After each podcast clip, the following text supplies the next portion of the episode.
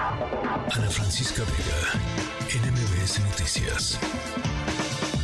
¿Quién era Carlos Ursúa, eh, académico, ya les decía, eh, ex secretario de Hacienda? Eh, Luis Miguel González, te saludo con muchísimo gusto, director editorial del Economista. ¿Cómo estás, Luis Miguel? Ana Francisca, con mucho gusto. bueno, primero un pésame a la familia del licenciado Ursúa. Es el tipo de noticias que uno lamenta. Sí, claro, por supuesto, por supuesto. ¿Quién era Carlos Ursúa? Yo diría eh, destacan, yo diría, tres características. La primera, su capacidad de formar equipos, que tiene mucho que ver con su trayectoria académica. Él era licenciado en matemáticas. Y como académico, era experto en una cosa que a los economistas les importa mucho, que es econometría. Sí. Eh, ¿Por qué hablamos de él y por qué genera, yo diría, tanto revuelo la muerte de él? Primero, porque es un caso atípico como secretario de Hacienda, por la manera en que renuncia, quienes tengan más memoria, recordarán, presenta una carta de renuncia muy rica en detalles sobre sus motivos. Habla en esa carta de renuncia de diferencias con otra parte del equipo de López Obrador. Habla de que esta parte del gabinete a que no nombra, pero que está de alguna manera manipulando información para sacar ventaja. Y ¿De quién estaba hablando Luis Miguel, digamos, eh, haciendo? Uno puede, uno puede asumir que se refería, por ejemplo, a Alfonso Romo, pero nunca queda claro, y hay que decirlo, ni por la reacción del presidente, ni por... queda claro a quién era, porque incluso, y esa es la otra faceta de Carlos Ursúa, se vuelve un columnista muy constante en sus críticas a López Obrador. Sí, sí. Eh, eh, parte de lo que decía también en la carta, y creo que es importante eh, decirlo, esto fue, la carta fue publicada el 9 de julio del 2019. O sea, estuvo, ocupó el cargo, digamos, del 13 de diciembre del 2018 al 9 de julio del 2019. Y parte de la carta dice, me resultó inaceptable la imposición de funcionarios que no tienen conocimiento de la hacienda pública. Una persona, pues, congruente, ¿no, Luis Miguel? Consistente en sus creencias. Eh, sí, hay que decirlo también. Tengo la impresión que cuando se vuelve un opinador profesional con una columna que publicaba semanalmente en el Universal, también lo que nos hace ver es que muchas cosas que veía por el retrovisor no las vio en tiempo presente. Eh, es decir, probablemente López Obrador no cambió, lo que cambió fue la forma en que Ursúa lo, empezó a ver. Eh, habla él de, es un gobierno que lo económico es fundamentalmente voluntarista, que no hace caso de lo que dicen los expertos y que de alguna manera trata de, de alguna manera reducir todo a, si el presidente lo quiere, va a ser posible. Sí. Eh, el último artículo, que es muy, yo diría, muy emblemático, lo publicó hoy mismo.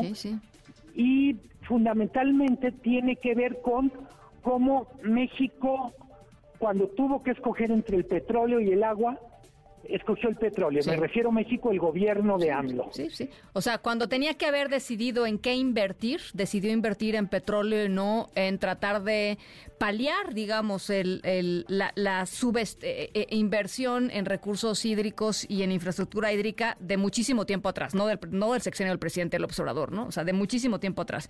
Pero ante esa disyuntiva, López Obrador decidió optar por el petróleo. Y todavía dice en este último año, 2024, para el presupuesto le quita 13% al presupuesto con agua. Quiero decir, todo esto está en el artículo de Carlos Ursúa. Me parece relevante mencionar también a Ana Francisca, era parte del equipo de Xochitl Galvez. Sí. Eh, por lo que alcanzábamos a ver, no era alguien que estaba muy activo en los eventos públicos de Xochitl Galvez, pero su incorporación al equipo tenía un carácter simbólico muy poderoso. todos, absolutamente todos, coinciden en definirlo como una muy buena persona, un, un hombre afable, los que lo tratamos poco damos fe de eso, pero también los que lo trataron mucho, sé que siempre se dice eso de, alguien cuando fallece, pero en este caso es rigurosamente cierto. Un, un hombre muy, yo diría, al que no se le subió el poder, si lo podemos decir así. Eh, ¿Qué papel ocupa como secretario de Hacienda en la lista de secretarios de Hacienda que hemos tenido?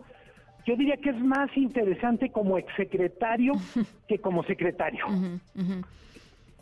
Eh, muy probablemente algo de esta disciplina en las finanzas públicas que definió el gobierno de AMLO los cinco primeros años tiene que ver con esa interacción entre Ursúa, la gente que él formó y AMLO. Hay que recordar, por ejemplo, Arturo Herrera, el que, el que, lo sucedió, en Secretaría de Hacienda. Claro. Él, él reconoce el papel de Ursúa como su maestro. Entonces yo diría, entre Ursúa y sus alumnos estuvieron en la Secretaría de Hacienda los tres primeros años de este gobierno.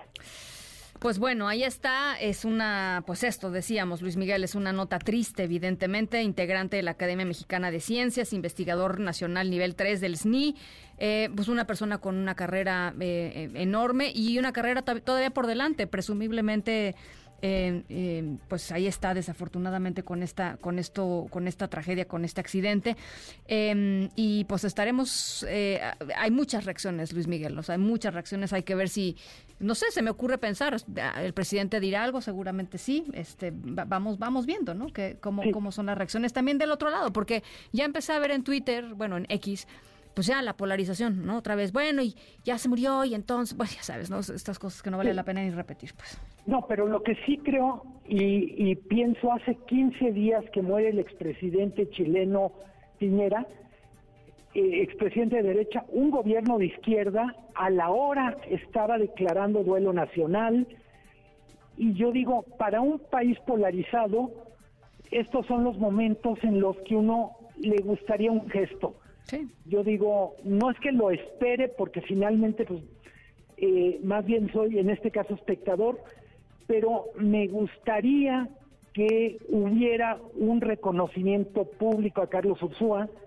no solo del TEC de Monterrey, donde trabaja ahora, no solo del equipo de Xochitl, sino de algunos de los excompañeros pues sí o de López Obrador. Sí, pues sí. En fin, pues ya lo, ya lo estaremos conversando seguramente en el transcurso de la semana. Gracias por lo pronto, Luis Miguel, por este eh, análisis eh, de bote pronto.